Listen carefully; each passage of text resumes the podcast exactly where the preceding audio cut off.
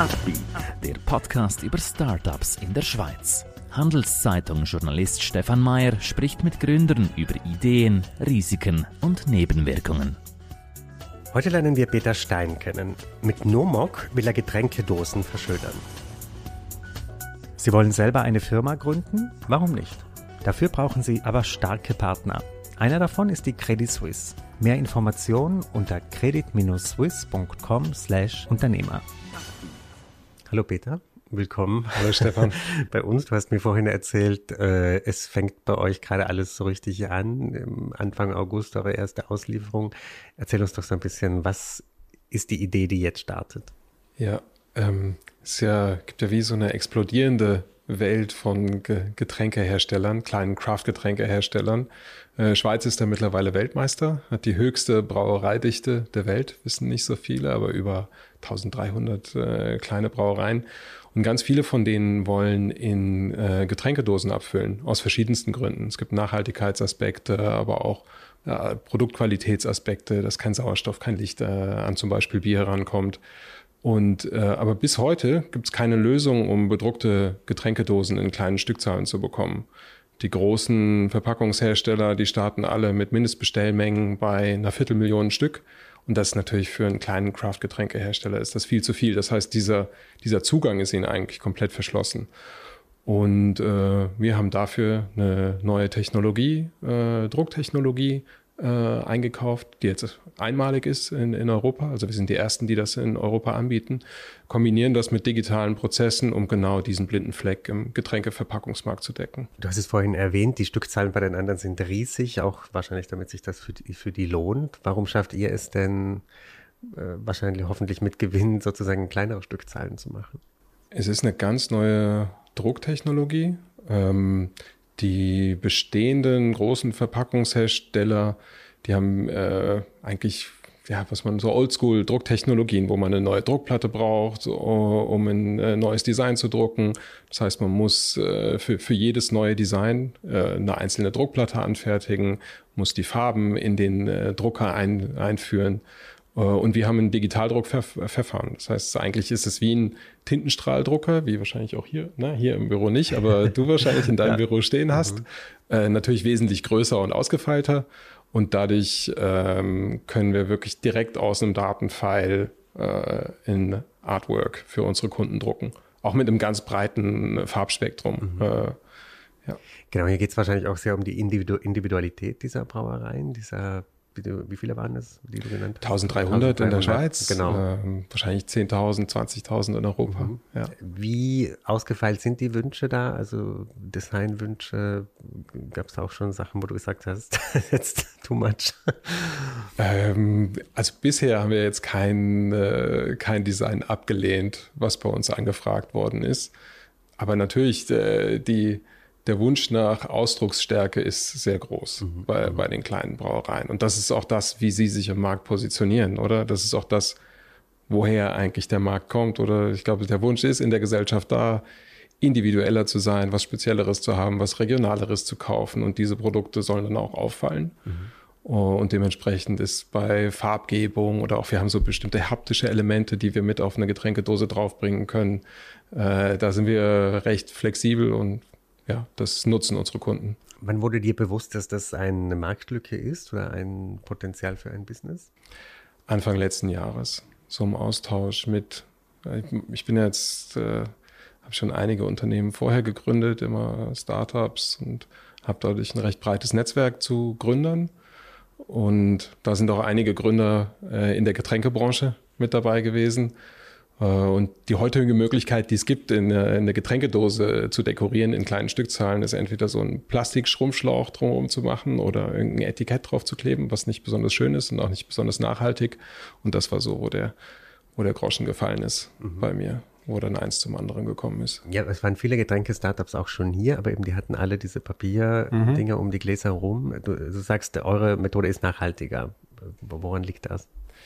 Weil äh, jetzt gerade wenn man irgendwie so einen Plastikschrumpfschlauch anschaut, der geht damit ins Aluminiumrecycling, Und das macht das Recycling vom Aluminium, was ja extrem wichtig ist bei Aluminium. Also die, die Aluminiumgetränkedose ist deswegen so nachhaltig, weil sie recycelt wird, weil die Wiederaufbereitung vom Aluminium extrem wenig oder verhältnismäßig wenig Energie braucht. Und ist übrigens auch der Ursprung der Technologie, die wir jetzt nutzen. In Kanada ist das verboten worden. Äh, da äh, hat die Regierung gesagt, äh, kein Plastik mehr, auf äh, Aluminiumgetränkedosen und so haben sich dann eigentlich, ist diese Technologie eigentlich erst entstanden. Diese Drucktechnologie. Genau, diese okay. Drucktechnologie. Mhm. Das heißt, hier war es wirklich so, dass Vorschriften des Staates in Richtung Nachhaltigkeit, also einen Markt geschaffen haben. Also genau, die Technologie in dem Fall. Mhm. In dem Fall hat sich, haben sich dann ein paar Maschinenbauer dahinter geklemmt und Druckspezialisten, die gesagt haben, okay, das müssen wir jetzt auch in kleinen Stückzahlen hinbekommen mit dem Digitaldruckverfahren. Und wir sind jetzt die Ersten, die das in Europa anwenden.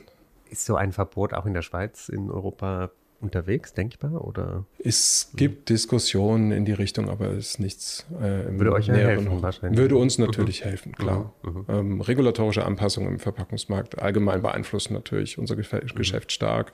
Holland führt jetzt zum Beispiel noch äh, eine höhere Pfandgebühr ein für Getränkedosen, aber das spielt uns eigentlich auch an die Karten. Wir sind damit Du hast vorhin erwähnt, äh, Anfang August die erste Auslieferung. Äh, laufen euch die Kunden jetzt schon die Türen ein? Ist das Bedürfnis schon, wie soll ich sagen, also müsst ihr euch überhaupt um die Kundenakquise kümmern oder ist das noch harzig? Für uns ist es wichtig, jetzt gerade am Anfang direkten Kundenzugang zu haben. Also im Moment sitze ich auch wirklich noch viel im Auto äh, mhm. oder, oder, unser Gründerteam und trifft äh, Kunden, um, um das bekannt zu machen äh, dass es das jetzt in Europa gibt. Und die Anzahl von potenziellen Kunden ist dermaßen groß. Ähm, also wir haben eine, eine riesen Anfrage und wir sind jetzt gerade so, eigentlich bestartet jeder Kunde bei uns mit einem Muster und wir sehen schon von Woche zu Woche, die Anzahl an Mustern, die angefragt wird, geht extrem nach oben. Mhm. Also mhm. da sind wir vom Marktpotenzial nach wie vor extrem überzeugt. Was sind so Rückfragen, die du bekommst von den potenziellen Kunden? Oder gibt es da auch gewisse skeptische Fragen? Oder was sind offene Fragen, die bei eurem Produkt, bei eurer Methode vielleicht auch da sind?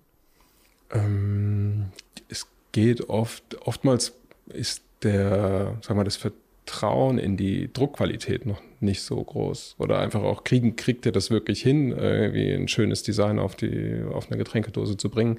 Aber da haben wir extrem gute Rückmeldungen, basierend mhm. auf den Mustern, die wir dann für Kunden erstellen. Die meisten sind dann erstaunt, weil wir können extrem hoch auflösend äh, drucken, eben ganzes Farb, Farbspektrum, dann noch mit gewissen haptischen Effekten äh, auf der Dose arbeiten. Das das klingt ja fast positiv. Nach einem Selbstläufer hast du keine Angst, dass dich da jemand, dass da jemand versucht, äh, sofort auch in diesen Markt reinzustoßen und euch so sozusagen Marktanteile wegzunehmen? Oder gibt es schon in der Konkurrenz? Also es ist nicht ganz einfach, das mhm. wirklich dann auf die Beine zu stellen. Auf der einen Seite braucht es eine gewisse Investition, die man tätigen muss. Auch die Produktionsprozesse äh, sind nicht ganz einfach, die unter Kontrolle zu haben. Und äh, ich glaube, dass wir mit unserem Team da extrem gut aufgestellt mhm. sind. Wir sind jetzt die Ersten, die, die das liefern und uns bewusst, dass, dass da andere kommen können und wahrscheinlich auch werden. Aber wir sind extrem zuversichtlich, dass wir da die Nummer eins bleiben und den europäischen Markt, das ist unser Ziel, mhm. äh, als führender Lieferant für bedruckte Getränkedosen in kleinen Stückzahlen beliefern. Glaubst du, dass die Technologie bald auch einfach übernommen wird von den Großen, die einfach diese Viertelmillion Dosen drucken? Oder? Es ist was ganz anderes. Mhm. Auch wenn es eigentlich, das äh, ist auch die Reaktion von vielen Leuten, wenn ich denen eine gedruckte Getränkedose zeige, sagen die, das gibt es doch schon längst. Aber das ist wirklich, das ist Tag und Nacht. Also wenn man jetzt einen großen Verpackungshersteller sieht, wie der von seinen Prozessen und vom Mindset äh, aufgestellt ist, und wir als agiles Startup mit sehr digitalen Prozessen, auch die ganzen Kundenprozesse bei uns laufen alle digital. Oder wir können auch nicht so kleine, kleinere Bestellmengen, macht auch keinen Sinn, da irgendwie dann einen Key Account Manager zu haben, der irgendwie Stunden mit dem Kunden verbringt, sondern das muss ein Amazon-mäßiges Einkaufserlebnis sein, oder? Mhm. Und ich glaube, da diese Kombination von, von digitalen Prozessen und dieser neuen Technologie, das ist, äh, ist was anderes, als die heutigen Verpackungshersteller machen. Also ich glaube eher, dass dann äh, aus Richtung anderer Startups noch äh, Wettbewerb kommt als äh, von den Großen. Weil die, die, also auch mit dieser Technologie oder in ganz einer neuen Form von diesen anderen auch Startups? Auch mit dieser Art mhm. von Technologie, ja. Vielleicht kannst du das noch so ein bisschen vertiefen, was da jetzt so speziell ist, also mhm. diese Neuartigkeit. Was würdest du sagen, macht das genau aus? Mhm. Ähm, ist ist, eben man konnte, man konnte niemals direkt aus einer Datei auf eine Getränkedose drucken. Das, das, ging, das ging nicht. Man musste wirklich äh, fast wie im alten Buchdruck äh, eben eine Schablone erstellen, die Farben zusammenmischen, dass die stimmen. Dann hat man sechs bis acht Farben, die man nutzen kann in so einem Decorator, wie das heißt, dann äh, in, einem, in einem großen Dosenwerk. Und mit denen kann man dann äh, die Dose dekorieren. Deswegen sieht auch eine Coca-Cola-Dose oder eine Heineken-Dose so aus, wie sie aussieht. Da sind keine 100 Farben drauf, mhm. sondern wenn man da durchzählt, das sind immer nur sechs. Man kann keine Fotos draufdrucken. Mhm. mhm. Ähm, und das, was jetzt anders ist, ist wirklich, dass wir äh, eigentlich ein CMYK, also ein Druckverfahren haben, was, äh, was eigentlich das ganze Farbspektrum abbilden kann mit einem Tintenstrahl. Dadurch, dass wir die einzelnen vier Grundfarben mischen können zu, zu jeder Farbe, die möglich ist und das direkt aus einer Datei raus. Das heißt ohne Setup-Kosten. Oder wir können, wir sind noch nicht so weit softwaremäßig, aber da wollen wir hin. Wir könnten, sagen wir, eine Million Dosen machen und machen jede Dose sieht ein bisschen anders aus. Mhm. Das äh, ein Ding der Unmöglichkeit war bisher. Das wird ja langfristig dazu führen, dass die Regale irgendwie bunter werden. Ne? Also wenn da immer ja. mehr Farbe, Fotos und so weiter. Ähm, Gibt es denn irgendwelche Erkenntnisse, ob das Auswirkungen hat auf das Konsumentenverhalten? Greifen die eher zu, wenn Fotos auf der Dose drauf sind? Oder ist so eine dreifarbige Cola-Zero-Dose eigentlich das, was die Kunden wollen? Ich kann dazu jetzt keine Marktstudien mhm. zitieren, aber ich kann mich selbst meine eigene mhm. Erfahrung wiedergeben. Und äh, das ist, dass ich ab und zu, wenn ich neugierig bin, greife ich zu was, was Buntes mhm. im Regal. Mhm. Und damit habe ich Glück gehabt schon oft, aber oft auch Pech. es gibt beides. Ja. Ähm, aber auf jeden Fall äh, steht's, äh, hervor mhm. mhm. und reflektiert auch die, die Individualität unserer mhm. Kunden. Mhm. Thema Finanzierung, äh, wie seid ihr da aufgestellt? Äh, bist du selber investiert? Hast du mit Investoren? Wir haben, äh, wir sind ja vier Gründer und wir haben zu viert äh, ein Grundkapital äh, investiert und haben dann eine Eigenkapitalfinanzierung gemacht, zusammen mit einer Bankenfinanzierung mhm. für unseren ersten Produktionsstandort. Das ist auch was, was für mich jetzt relativ neu war. Das ist ja das fünfte Unternehmen, das ich jetzt gründe. Und äh, eine Fremdkapitalfinanzierung eigentlich von Stunde Null an mit drin zu haben, das finde ich, ist was Besonderes und äh, da freue ich mich auch drüber, dass gewisse Banken dazu bereit sind, das mhm. zu machen. Spürst du auch mehr Druck jetzt oder ist das dann eher strukturierter, wenn man ist da viel, oder gibt es da Vorgaben, auch strengere Vorgaben von den externen Investoren? Ich würde, das ist vergleichbar mit dem, mhm. was ich vorher äh, erlebt habe. Ich glaube, ich bin sicher jetzt noch mit wesentlich noch mehr Ressourcen von mir selbst in diesem Projekt mit drin. Das gibt einen gewissen Druck, aber den suche ich auch. Mhm. Das ist auch das, was mir Freude macht.